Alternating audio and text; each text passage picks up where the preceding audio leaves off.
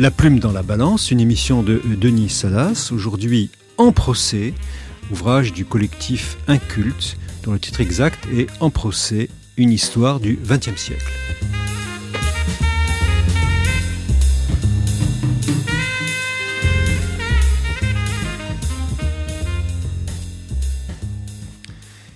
Bonjour à tous. Nous allons parler aujourd'hui d'une entreprise euh, singulière qui est conduite par un collectif de jeunes romanciers et chercheurs qui consiste à raconter l'histoire du XXe siècle à travers des procès.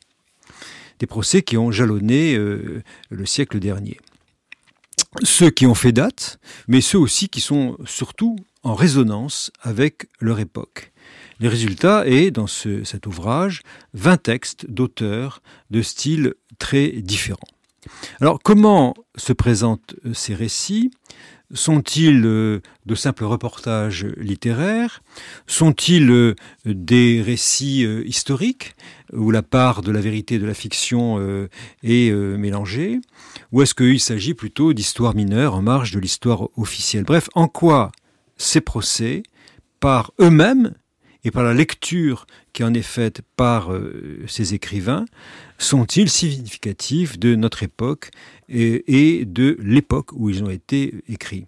Voilà quelques questions qui sont au programme de notre séance d'aujourd'hui. Nous allons l'aborder avec euh, Judith Sarfati, qui est maître de conférence en littérature comparée.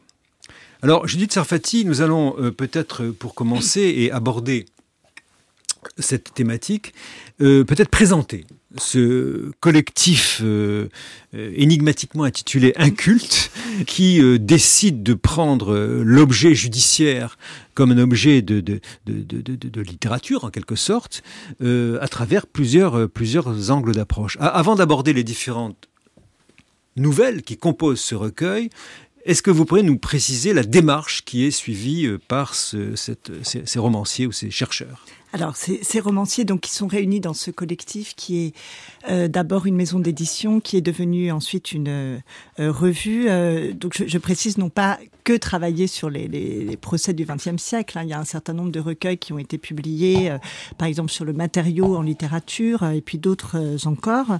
ce sont là pour cette publication qui date de 2016, essayer à écrire une histoire du XXe siècle à partir de ces procès. Alors des procès parfois très connus et très emblématiques, euh, parfois moins connus, mais avec l'idée qu'on pouvait, à partir de ces procès, dessiner une sorte de savoir euh, et un savoir rétrospectif sur euh, l'histoire du siècle, le procès étant vu comme un moment euh, euh, essentiel de la constitution d'une mémoire collective. Hein. Donc c'est vraiment la, démarche ici qui est adoptée euh, par ces écrivains, alors qui qui ont en commun à chaque fois une très grande recherche formelle hein, dans leur dans leur écriture et en même temps un questionnement sur le rôle de la littérature dans le contemporain. Mais le procès n'est pas une, fenêtre comme une autre.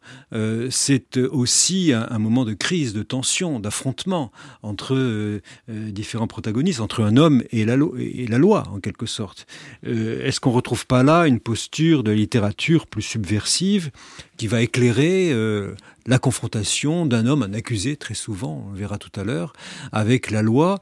Et est-ce que ça ne va pas être effectivement cette scène-là qui va prédominer dans ces recueils? Oui, alors dans, dans, cette euh, perspective, en fait, ils s'inscrivent euh, là dans une euh, tradition ancienne du procès en littérature, euh, justement parce que le moment du procès est vu euh, comme un moment aussi de la fabrique du commun, si on mmh. peut formuler les choses ainsi, c'est-à-dire un moment où les, les, les, les règles du commun vont être soit réaffirmées, affirmé, euh, soit précisé, euh, avec ce double processus de, disons, d'inclusion et de reconnaissance qui serait celui du, du procès. Euh, alors avec, dans la procédure judiciaire, ce moment du procès, bien sûr, qui est aussi celui de la visibilité de la procédure, avec des acteurs euh, autres qui prennent part aussi euh, euh, à, cette, à, ce, à ce processus, qui sont les médias, qui sont l'opinion publique. et donc, c'est une sorte de foyer de réverbération, disons, de l'état d'une société à un moment donné. Alors, oui. Et j'ajouterais aussi oui, que c'est souvent le procès au pénal qui, qui intéresse la littérature. le procès au pénal, justement parce que c'est un moment de clivage extrêmement marqué, mhm. le moment aussi de, disons, de la, de la manifestation de la violence, alors qui peut être la violence du crime, qui peut être aussi une forme de violence sociale dont le crime serait un symptôme, mais aussi là où peut être sollicité le jury d'assises, qui a cela de fascinant, euh, qu'il est, euh, disons, une des seules institutions qui s'apparente encore à euh, l'idéal démocratique grec. Hein. Alors, on va, on va entrer dans le détail des, différents, différentes nouvelles qui nous sont proposées dans ce, dans ce recueil. comme vous l'avez dit, effectivement, c'est une tradition ancienne. On se souvient de Stendhal qui disait la Gazette des tribunaux, Balzac qui a puisé beaucoup aussi, et beaucoup d'autres, dans, dans les récits juridiques des procès de l'époque. Donc le souci d'aller chercher le droit en marche tel qu'il se fait euh, aujourd'hui dans notre société. Et le procès, effectivement, est un des, est un des éléments majeurs.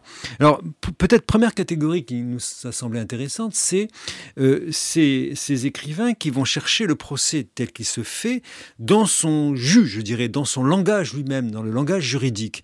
On a euh, notamment deux nouvelles de, de Smith et de, et de Mathias Sénard sur des procès crimes contre l'humanité, Rwanda et ex-Yougoslavie, qui euh, donne une place très très grande au récit juridique lui-même et aux actes du procès. Comment vous expliquez cette présence du récit juridique dans une œuvre littéraire?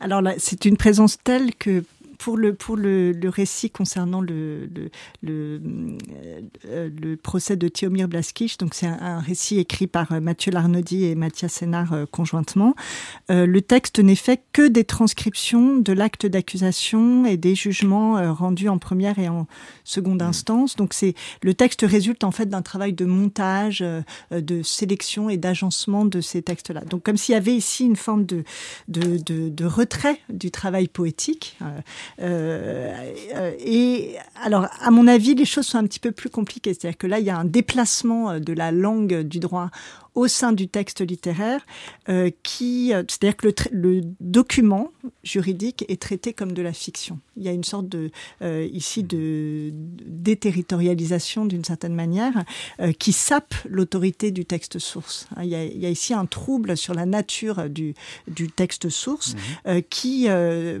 comment dire, qui aiguise la, la lecture critique ici qui est, qui est proposée du texte. Nous, nous sommes devant, euh, dans ces textes-là, devant des, non pas des, des comptes rendus d'audience, mais des, des copies de l'audience. Oui. Il y a un degré zéro, enfin, vous évoquez la création littéraire, il y a, la création littéraire se limite à, à, à très peu de choses, puisque ce sont des transcriptions d'audition devant euh, la juridiction pénale internationale qui sont données par Mathias Sénard euh, notamment et, Mathieu Larnaudy euh, sans aucune espèce de narration propre euh, que eux pourraient apporter dans l'interprétation ou l'angle l'éclairage qu'ils pourraient apporter. Comment vous expliquez cette, hégémonie du texte juridique est-ce qu'il y a un recul ou est-ce qu'il y a une, une volonté de construction de reconnaissance? À mon avis une volonté de d'extraire euh, le texte juridique de son cadre habituel, de le décontextualiser pour le faire entendre, c'est-à-dire faire entendre la langue du droit. Alors parfois avec des, des moments un peu saisissants, euh, justement oui. dans ce procès-là en particulier, et puis parfois euh, avec un retour, euh, disons, inattendu du pathos. Je pense au deuxième texte de, de Frank Smith, donc sur les, sur le, sur le Rwanda, sur le procès de, de d'Ategekimana. Euh, euh, où là, il y a une forme de, travail minimaliste de l'écriture, hein, qui est en fait l'exacerbation euh, d'une sorte de pudeur euh, de l'écriture, mais qui fait, qui produit un effet de litote, euh, c'est-à-dire que la violence de l'histoire ici revient euh, euh, en force, justement parce qu'on a une écriture qui refuse le pathos, qui refuse le lyrisme et qui refuse le commentaire. Alors ce texte de Frank Smith, il est donc c'est un procès d'un génocidaire oui. à Tegimiaka, procès qui est alors l'écriture est, est très intéressante pour un juriste parce que la nouvelle est construite comme un jugement. Elle est numérotée en, en, 40, en, 57 points, pardon. il y a des extraits textuels de la, des, des chefs d'accusation qui sont mentionnés, un souci d'exactitude juridique absolument extraordinaire, aucune faute de, de, dans, dans, les, dans les noms propres qui sont mentionnés, tous sont cités. Il y a, il y a, il y a une volonté vraiment de fidélité absolue à la, à la, langue juridique. Oui, et je pense qu'il est une, une manière aussi euh, de, disons, de, de, rendre compte de la, du souci d'exactitude de la démarche juridique, mmh. mais avec cette sobriété euh, du style euh, qui en fait euh, met en valeur la brutalité du réel. Alors avec dans ce texte-là en particulier des, des, des, précisions extrêmement insoutenables en fait sur la nature des crimes, sur le, le, le nombre et l'âge des victimes, mais à chaque fois avec un, refus du pathos, comme si euh, comme si quelque chose ne pouvait pas être dit, mais seulement suggéré. Et en fait, la puissance de suggestion, euh, euh je pense, de ces passages est décuplée justement par l'absence de pathos et de commentaires. Et le texte de Mathias Sénard sur le procès de Blaskitch est, est, est encore plus proche de la décision judiciaire, puisqu'il y a l'acte d'accusation, les chefs d'accusation. Euh, il y a également à la fin le dispositif, c'est-à-dire le moment où la décision est prise, et les motifs de la décision, euh, et euh, presque textuellement la restitution d'une décision, la date, le lieu, etc. Donc là, il y a une volonté de vraiment de coller au plus près à partir des transcriptions de l'acte d'accusation et des comptes rendus d'audience au plus près de documents officiels, documents juridiques. Oui, en fait, il n'y a pas de réécriture. Aucune. Des, des, Aucune. des, des, des textes sources. C'est vraiment un simple travail de montage, mais qui euh, faire, parler, voir, faire parler voilà. la langue juridique, c'est oui, ça. Oui, c'est ça, de, de, montrer une rhétorique du procès, alors parfois qui est une rhétorique bureaucratique, mais qui est aussi euh, de montrer un rituel du procès, qui est un, un, un rituel essentiel, que le, le, le, rituel fait partie euh, justement de ce travail de conjuration, hein, d'une certaine manière, du, du, procès. Le sentiment qu'on a, c'est que ces textes nous ouvrent les portes du procès, nous y sommes, nous entendons ce que disent les partis, nous lisons leurs écrits, euh, sans aucune surinterprétation qui pourrait être faite. Donc un moment de moment d'ouverture de, de, de, de, lisibilité du texte juridique qui entre dans le domaine littéraire, au oui. bout du compte. Ce oui. qui est tout à, fait, euh, tout à fait intéressant pour ceux qui n'ont pas oui. l'habitude de suivre ces procès. Avec la distanciation dont procède l'implantation au sein d'un ouvrage euh, qui se veut littéraire. Alors, on va rentrer dans, les interprétations qui ont été faites euh, par euh, différents, écrivains. Prenons peut-être euh, ceux qui sont appelés par le, les concepteurs de cette collection, ces procès en résonance avec, avec une époque. Je pense au procès euh, Péchinet, euh, affaire financière, au procès stalinien, si on remonte dans l'histoire. Est-ce qu'on peut comparer ces procès ou ces récits de procès à ce qu'on appelle habituellement la chronique judiciaire. Alors, ce sont des textes qui, euh, oui, relèvent de la chronique judiciaire, dans ce qu'elle rend compte, euh, disons, de la dimension factuelle euh, du, du, du, du, déroulement du procès, mais aussi dans ce qu'elle cherche souvent à euh, euh, questionner le sens du procès, à en faire le, disons, le symptôme d'une époque. C'est souvent aussi l'ambition hein, de, la, de la chronique judiciaire, bien qu'elle ne, disons, bien que les, les journalistes concernés ne, ne bénéficient pas du même recul que ces écrivains. Hein. mais c'est souvent un geste d'interprétation, là aussi, qui est propre à la chronique judiciaire alors avec, euh, euh, vous avez cité l'exemple du, du, procès Péchinet euh, mhm. dont, dont, dont, que, que, relate le texte de Julia Deck, hein, qui fait justement de ce procès Péchinet le procès des années 80, hein, le procès de l'argent roi, le mmh. procès d'une forme de trahison des idéaux politiques de la gauche. Hein, donc il y, y, a exactement ce type de lecture symptomale là qui est à l'œuvre. et puis dans un autre registre, parce que le texte de Julia Deck est, est plein d'ironie, ironie tout à fait savoureuse. Hein. Dans un autre registre, là, beaucoup plus dramatique, il y a effectivement le texte de Christophe Manon sur les, les procès staliniens. Alors là, qui montre, à partir de l'usage de cet article 58, hein, qui, qui, définit de manière extrêmement large ce qu'est un ennemi du peuple, qui montre comment effectivement le droit peut être dévoyé par une instrumentalisation politique et qui essaye, alors qui fait de cet article 48 justement le, cœur de la, de la machine euh, euh, stalinienne, mais qui fait le lien euh, avec, avec notre présent hein, sur l'ennemi d'État, le terroriste. Absolument. Et il y a notamment un texte de Mathias Sénard sur le procès de Gravrilo Princip, qui est un procès de octobre 1914. Alors ce qui m'a beaucoup frappé dans ce texte, c'est que Hénard fait un portrait de l'accusé qui m'a fait penser au portrait que Gide euh, réalise dans ses souvenirs de cour d'assises. Gide commence toujours par euh, le portrait. De, de, la personne qui est dans le box. Et Hénard, un peu dans cette filiation-là, écrit en particulier de, ce Gavrilo, cet, cet, accusé, dans le box. C'est un animal, c'est un enfant, et c'est l'assassin le plus célèbre de son temps. On, a là, on est saisi par la figure de l'accusé, un peu la manière dont, dont, Gide pouvait le faire. Le, est-ce que là, l'accusé n'accède pas au statut de personnage. Alors, je, je pense qu'il y a dans ce texte que je trouve absolument remarquable de Mathias Sénard, je me demande s'il n'y a presque pas, euh, disons, une intention parodique. C'est-à-dire, on est presque dans la, la, physiognomonie, euh, un, personnage euh, qui devient une forme de, projection de, l'imaginaire de ceux qui l'entourent, donc animalisé pour ceux qui veulent en, voir en lui la part abjecte. il devient à un moment une figure d'enfant, c'est-à-dire une image pathétique de ce jeune homme de 17 ans, euh, euh, euh, donc mort pour un acte qui est, qui, qui est un acte politique. Euh, et puis ce, ce, texte aussi, alors il, il joue beaucoup là aussi d'une forme de retrait de l'écriture, mais il y a quelques passages qui sont extrêmement révélateurs. il souligne que Gravilo Principe va être enfermé dans une prison qui se trouve à Theresienstadt, qu'il est malade, qu'on va le laisser mourir de faim littéralement, euh, et qu'effectivement il va être retrouvé mort dans sa cellule, pesant 40 kilos.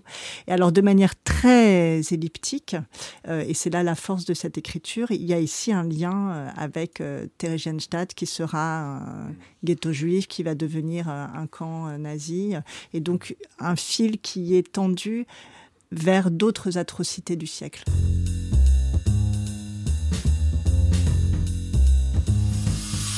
Je vous rappelle que vous écoutez euh, Amicus Radio, l'émission La Plume dans la Balance, qui s'intéresse aujourd'hui au regard romanesque sur le procès à partir du collectif Inculte, de l'ouvrage du collectif Inculte. Alors, euh, Judith Sarfati, nous avons vu un certain nombre déjà de, récits qui sont proposés par ce, par ce recueil.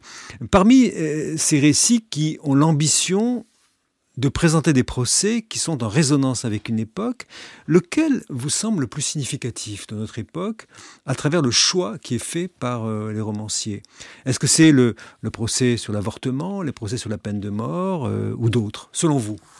De notre époque contemporaine voilà, ou de l'époque à laquelle se situe celui qui, le romancier qui juge euh, pertinent du point de vue de la, du récit lui-même euh, ces, euh, procès. Alors, il y a effectivement le, le texte sur le, le, procès de Bobigny, euh, mmh. le célèbre procès de Bobigny en 1972, euh, où Gisèle Halimi a transformé d'une certaine manière le procès en tribune politique, puisque c'était le procès de Marie-Claire Chevalier poursuivie pour avortement à la suite d'un viol. et en fait, Julie Bonny, là aussi, disons, met au jour le substrat idéologique qui influence euh, mmh. euh, la procédure euh, judiciaire. Alors, euh, de manière, euh de manière, je pense assez habile, hein, c'est-à-dire que elle souligne les silences, les silences mmh. du procès, et notamment, notamment le fait que le violeur de cette jeune fille, qui a été aussi son dénonciateur, euh, n'a absolument jamais été inquiété. La, question du viol n'est jamais venue euh, sur la table pendant le, pendant le procès. Et donc vous avez un procès qui a été deux fois perméable à l'ère du temps, d'une certaine manière. Mhm. Perméable à l'ère du temps parce que euh, c'était un moment justement où l'avortement mhm. ne pouvait plus être condamné euh, mhm. euh, de, de, disons, de la manière la plus, la plus violente comme auparavant. et c'était aussi un moment, disons, où cette question de la violence faite aux femmes ne pouvait pas être dite. Euh, donc vous avez ici une double lecture symptomale, hein, si je mmh. puis dire, euh, de mmh. la part de Julie Bonny, qui je pense témoigne d'une démarche très, très intéressante. Il y a, ce, effectivement cette question de l'avortement qui est centrale à, notre époque. Je vois deux, deux, autres textes qui me semblent aussi euh, être symptomatiques. C'est le, le procès de Charles Manson. Euh, l'assassin de Sharon Tate, qui est de procès américain. Euh, Manson est décrit par Mathieu Larnaudy euh, à travers le délire, en quelque sorte, qui, qui est le sien. quand il est accusé, il dénonce la société tout entière. Mon père, juge l'interroge, mon père est le pénitencier, dit-il. Mon père est le système. Je suis seulement tel que vous m'avez fait. Je ne suis rien d'autre que votre reflet.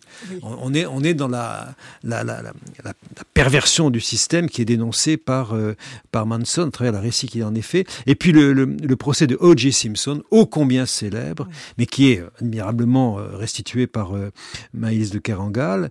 je cite, O.J. est un noir, O.J. est la promesse, le procès échappe à son objet premier, rendre un verdict sur une accusation d'homicide. Il fut sur une orbite hérissée de marqueurs forts, émeutes, racisme, maltraitance policière.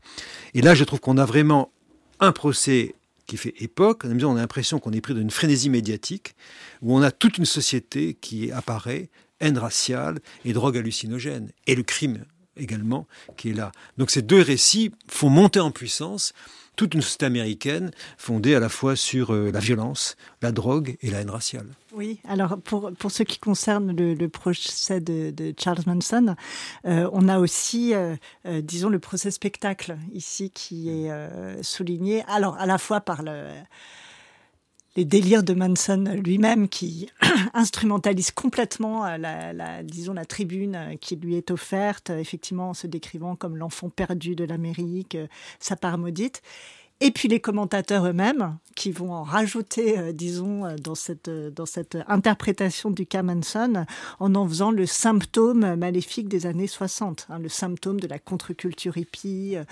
avec, avec cette contestation politique qui aboutit, voilà, qui aboutit au, crime de, Charles Manson. Donc c'est Mathieu Larnaudy parle de procès pop, hein, et, et c'est là où il convoque effectivement Guy Debord sur le, sur le procès, le procès spectacle alors, il y, a d'autres, il y en a d'autres, on va pas tous les, examiner. Il y a le procès de la fraction armée rouge, euh, donc le, terrorisme d'extrême gauche en Allemagne dans les années 70, euh, que euh, le romancier évoque essentiellement comme une génération qui revendique de juger aussi et de se révolter contre euh, les nazis qui sont toujours euh, au pouvoir dans l'Allemagne de l'époque.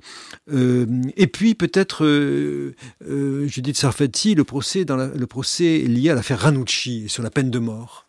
Oui, alors c'est un texte qui a été écrit par Marie Koznen où, où elle revient sur sa perception d'enfant de l'affaire Ranucci, du procès Ranucci. Euh, donc elle, euh, il y a ici un, disons une double perception du procès euh, de l'adulte écrivant bien des années après le procès, après l'abolition de la peine de mort, et puis celle de, de l'auteur enfant vivant de manière extrêmement brutale hein, cette, cette image du corps coupé en deux, donc qui, qui, qui, revient à plusieurs reprises dans, dans le texte. Euh, évoquant aussi le rôle des médias, euh, la France a peur, euh, les, assassins qui courent les rues.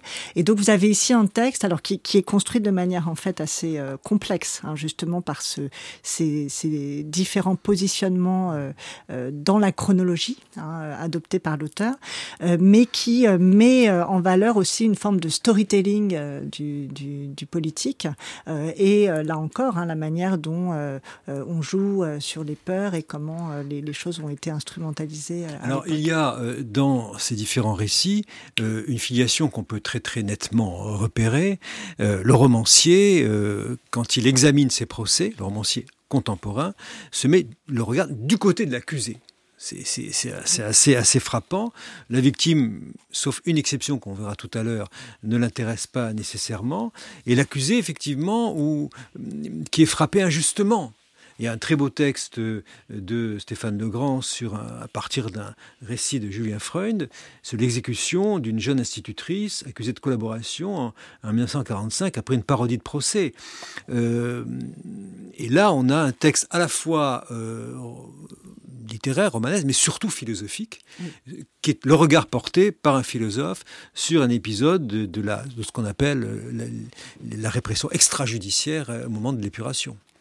Comment vous lisez ce, texte-là? Alors, ce, texte me paraît euh, très intéressant parce qu'il met en avant la difficulté justement du, récit judiciaire, c'est-à-dire du, procès euh, tel que peut s'en emparer euh, la, Racontez peut-être pourquoi cette institutrice était Alors c'est euh, donc il évoque le, cas donc c'est en fait un cas qui est rapporté par Lucien Freud.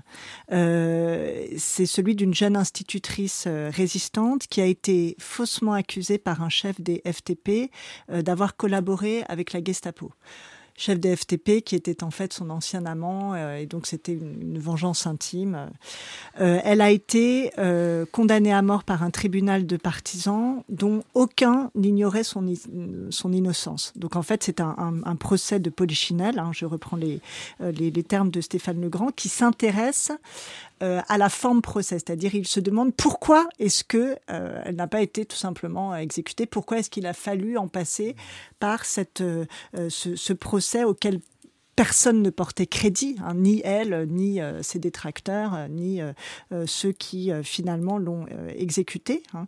et donc vous avez ici une démarche très réflexive hein, de la part de, Stéphane Legrand sur la nécessité de la forme procès, alors qu'il qui l'interprète comme la comparution de l'individu devant une communauté dont il est réputé reconnaître les normes. Donc il y a ici euh, une forme de légitimation, euh, bien sûr, de, euh, de, la mise à mort par la fin de procès. Mais ce qui est intéressant dans le texte de Stéphane Legrand, c'est qu'on commence par, disons, une approche très analytique, et puis il finit son texte en disant que cette manière-là d'aborder le procès, c'est-à-dire la spéculation intellectuelle autour de ce cas absolument euh, dramatique, est dégueulasse. Hein, c'est le, terme qu'il emploie. Euh, et en fait, à la fin du texte, on revient à une forme d'empathie euh, avec la victime, comme si justement le ton juste pour parler de ce genre d'affaires était extrêmement difficile à trouver. C'est-à-dire à la fois la distanciation analytique, mais qui risque de désincarner euh, euh, la justice, qui risque de la déshumaniser. Et Freud, donc celui qui commente ce, ce procès, euh, évoque le fait qu'après une telle expérience, voir cette telle injustice, vous ne pouvez plus porter le même regard sur l'humanité. Donc il y a une leçon philosophique très très grande.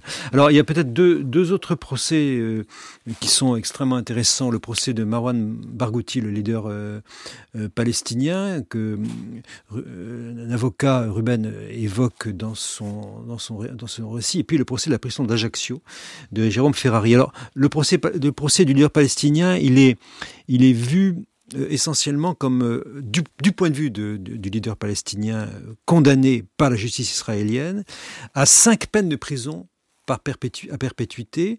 Et le romancier évoque le pourquoi cinq. Et il, justifie les cinq par le fait que on voulait inscrire dans le texte juridique de la condamnation les cinq victimes dont Barghouti était, était, était l'auteur. Et il fallait publiquement donner un visage à l'intifada, celui de mon ennemi, celui d'un criminel, et que ça soit lisible en quelque sorte sur, euh, sur son jugement, j'allais presque dire sur sa peau, comme euh, le condamné de la colonie pénitentiaire de, Kafka. Et puis le deuxième exemple que je voulais donner, c'est le, procès de la prison d'Ajaccio, euh, qui est très émouvant parce que le romancier Jérôme Ferrari évoque le, procès de Guy Orsoni, un militant du FNLC qui a été euh, exécuté, entre guillemets, dans la prison. Dans la prison par euh, les, le Fonds national de libération de la, Corse. Euh, c'est une querelle interne, une vengeance interne.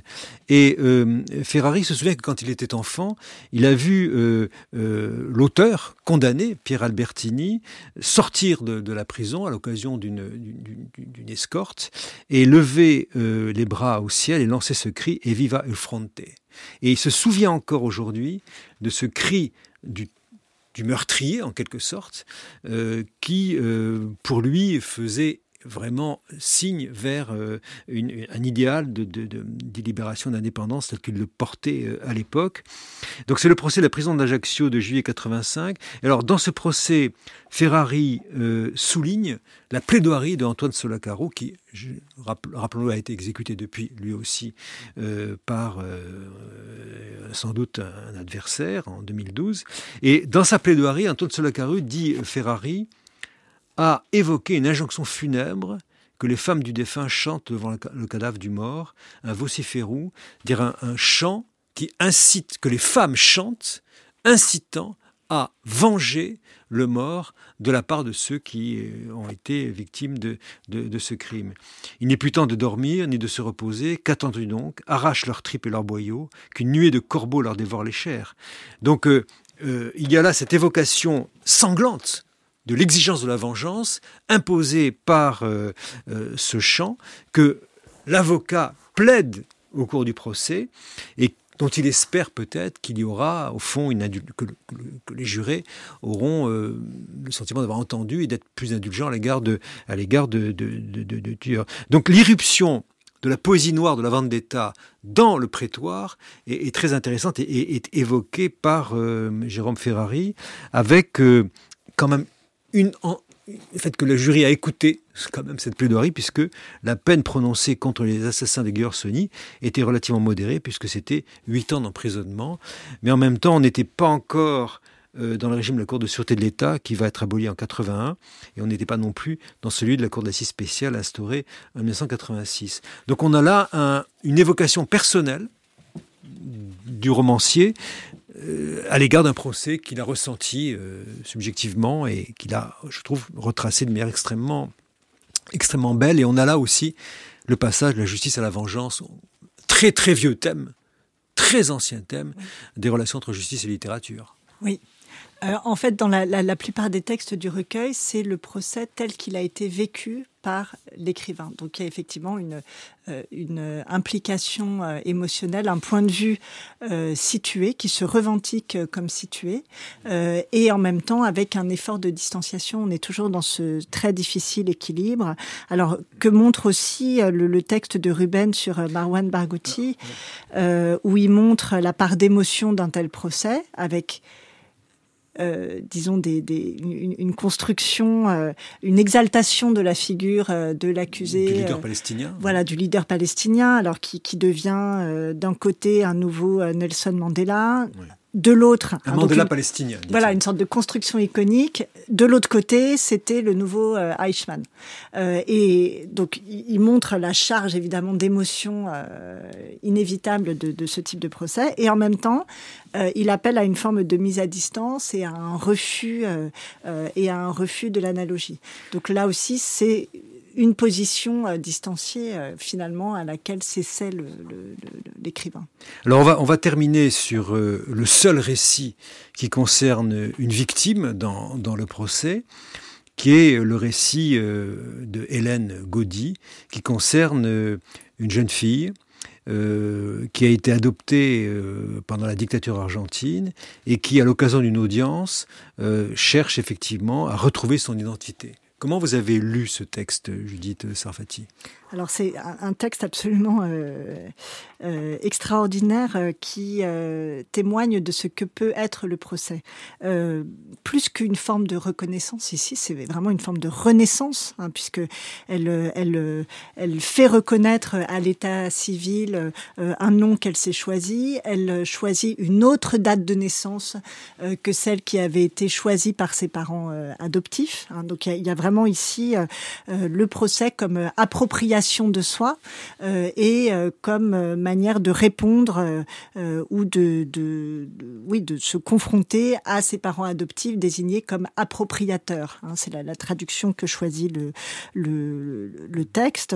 donc aussi une manière, disons, de faire reconnaître à l'état civil ce qui vient du fossé. Là, c'est les, termes qu'utilisent les parents adoptifs. Hein. Sans nous, tu serais encore dans le fossé. Alors, ça, ça désigne, la, la euh, disons, l'abjection sociale. Hein. Et puis aussi le fossé où ses parents sont morts ou ont été tués. Hein.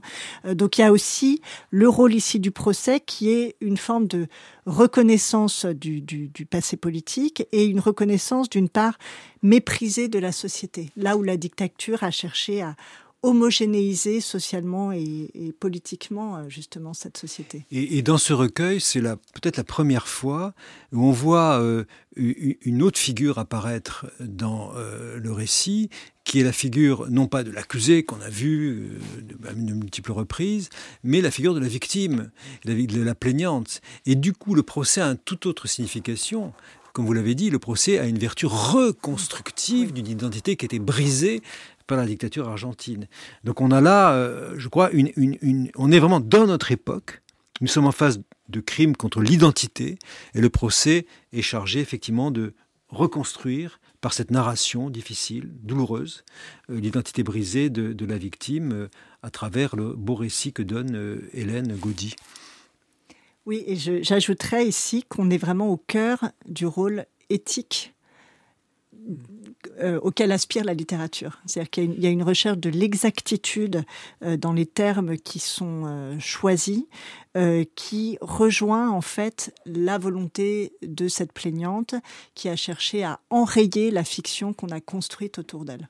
Là ici, une convergence flagrante, disons, entre la, tâche de l'écrivain et peut-être la tâche du droit. Eh bien, merci beaucoup euh, Judith Sarfati. Euh, je rappelle euh, les ouvrages sur lesquels nous avons échangé ce matin. Donc, En procès, une histoire du XXe siècle par le collectif Inculte, publié en 2016.